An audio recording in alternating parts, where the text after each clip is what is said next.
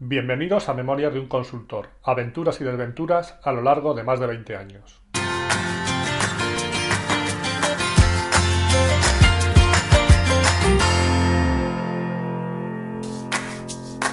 Hola, buenos días, buenas tardes o buenas noches y bienvenidos al episodio 6 de Memorias de un consultor. Vamos a situarnos. Estamos en 1998 y el mundo se acerca peligrosamente a esa bomba de relojería, a ese enorme peligro que era el año 2000, donde todo iba a dejar de funcionar y teníamos que estar preparados para lo peor. Y todo por culpa de nuestros sistemas informáticos en los que se guardaba la fecha con solo dos dígitos y que predecían que cuando pasara un segundo del 31 de diciembre de 1999 podría llevarnos a un siglo atrás y volver al 1 de enero de 1900. Y las consecuencias eran impredecibles. Que digo yo que si esto era grave, verás cuando lleguemos al 31 de diciembre de 1999 y se nos eche encima el efecto 10.000, porque nos volverá a pillar el toro. ¿O veis a alguien que ya se esté preocupando por esto? Mucha capa de ozono, mucho efecto invernadero y nadie habla del efecto 10.000 aunque espero que para aquel entonces ya me pille jubilado, aunque realmente al paso que vamos no las tengo todas conmigo.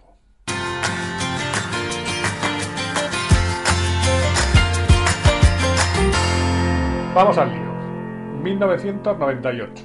Llevo ya unos meses trabajando con temas de SAP, principalmente perpetrando programas ABAP en recursos humanos, unos días de nómina, otros de administración de personal, otros de estructura organizativa, otros de tiempos, o como solíamos decir entonces, cosas de PA y cosas de PD.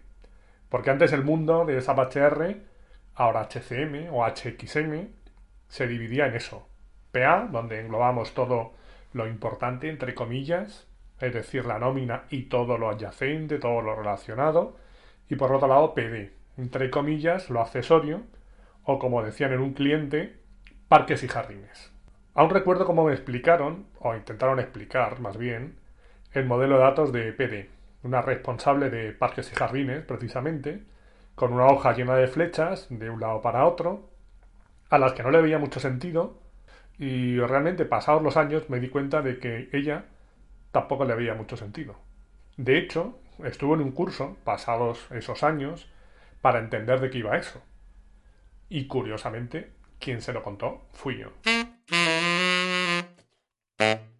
El caso es que yo tenía claro que eso no era lo que quería hacer, que no era lo mío, y que aunque hubiera mucha demanda de ese tipo de perfiles, yo quería dedicarme a otras cosas. Y en esto que aparece, en ese momento, un nuevo personaje en mi vida profesional. Llamémosle Leo. Leo era un argentino con mucha palabrería, valga redundancia, que trabajaba en una empresa de desarrollo, con temas de Visual Basic y similares.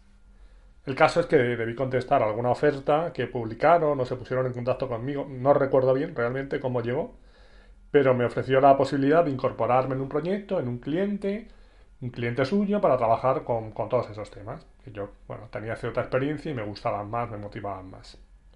El proyecto era interesante. El cliente era una compañía de seguros, llamémosla Cafre, aunque el Cafre realmente era Leo, como os voy a contar ahora. Total, que pues llegamos a un acuerdo y decidí que iba a dejar el mundo SAP y me iba a poner a hacer algo que realmente me motivaba o me gustaba más. Ese mismo día, cuando tomé la decisión, llegamos al acuerdo, fui a hablar con mi jefe, Rosauro, y le dije que me iba.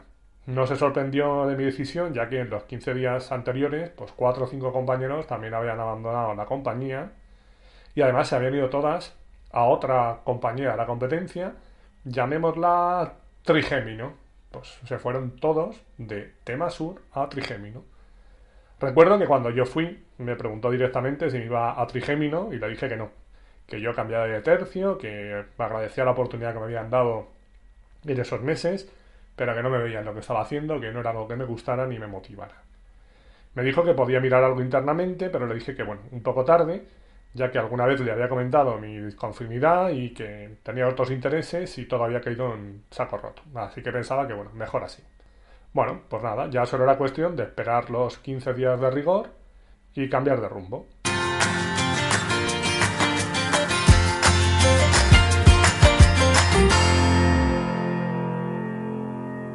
En estas me llama el cafre de Leo para ver si podía ir al cliente un día para que comunicaran que me incorporaría al proyecto en unos días, en un par de semanas, ya que estaba terminando otro proyecto.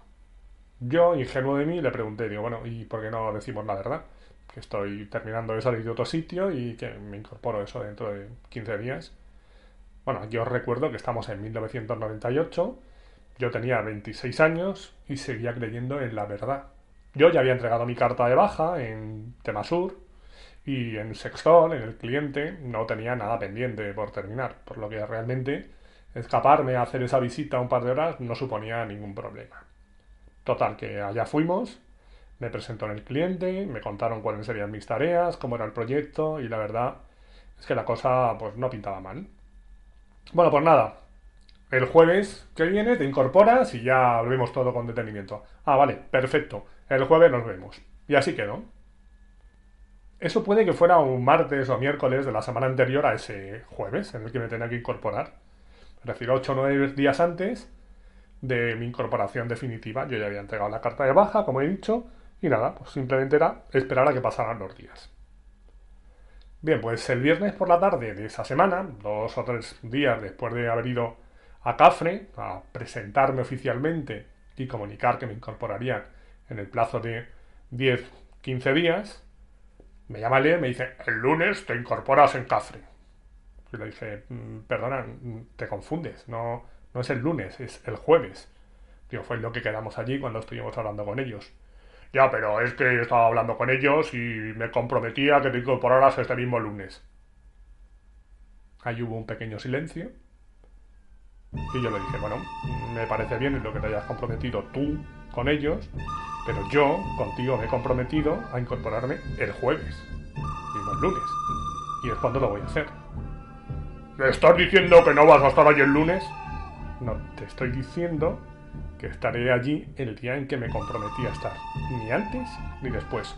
Pues si no estás el lunes, no hace falta que vayas por allí el jueves. perfecto. Pero te aconsejo que esta vez digas la verdad en Cafre.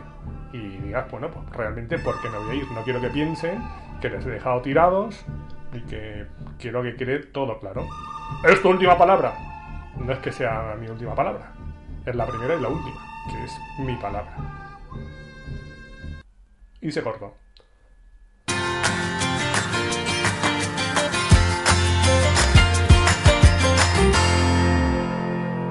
Evidentemente, con esos principios tenía claro que no me iba a meter en ese berenjenal por mucho que Cafre y el proyecto que me ofrecían me parecieran interesantes. Así que me limité a enviarles un mail y comunicarles que por desavenencias con Leo, sin entrar en ningún tipo de detalle, no me iba a ser, posible incorporarme al proyecto.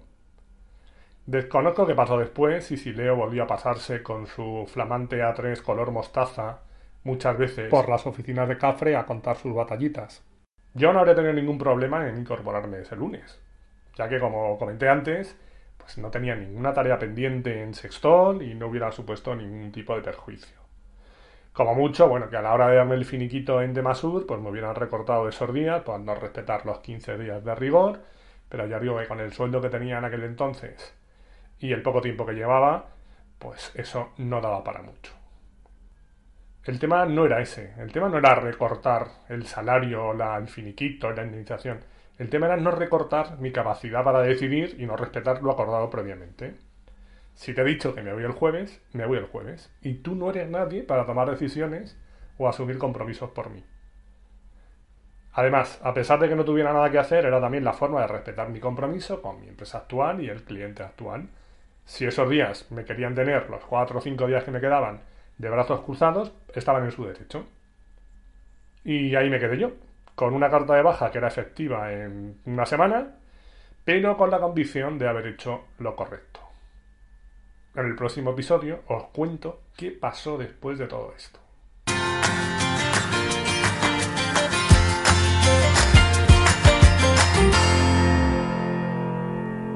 Bueno, ya aprendí de todo esto. Pues aunque en ese momento no tenía claro qué iba a hacer después de tomar esa decisión, en ningún momento tuve dudas de que hubiera sido la decisión correcta. Cuando algo empieza torcido, es difícil que termine bien.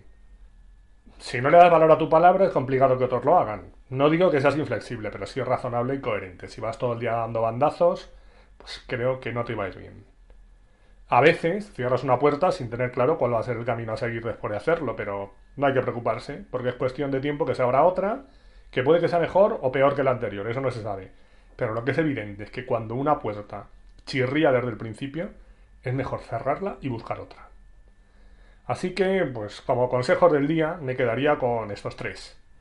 Uno, no dejes que decidan por ti. Dos, tu palabra es tu palabra. Y tres, hay puertas que es mejor cerrar.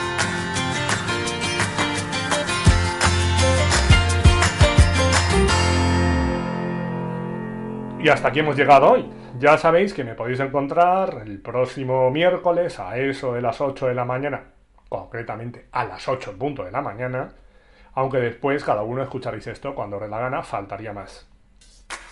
Y ahora debería decir dónde podéis encontrar el podcast, que lo valoréis, etc. Pero bueno, creo que eso está un poco de sobra.